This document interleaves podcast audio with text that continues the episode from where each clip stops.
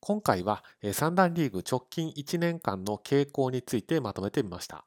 ですので、まもなく始まる次の第68回三段リーグで、ひいきの三段の方を応援するにあたって、材料の一つとしていただければと思います。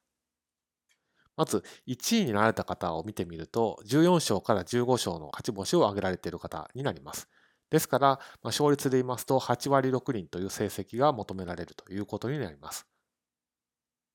2位については、いずれも14勝を挙げていらっしゃる方ですので、勝率で言うと7割7分8厘ということになります。時点で言いますと13.5勝という数値になっています。えー、これは勝率で言いますと7割5分ということになります。このうち1回は14勝、西山智子三段で、もう1回は13勝ということになります。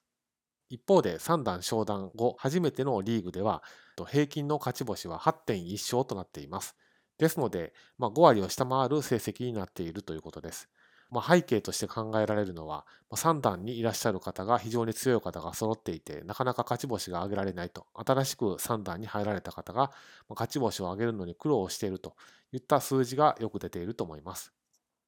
ですので、まあ、商談っていうことを目指す意味では非常に高いハードルなんですけれども、14勝あたりを狙っていかないとなかなか商談することは現在の状況では難しいというのが傾向として出ています。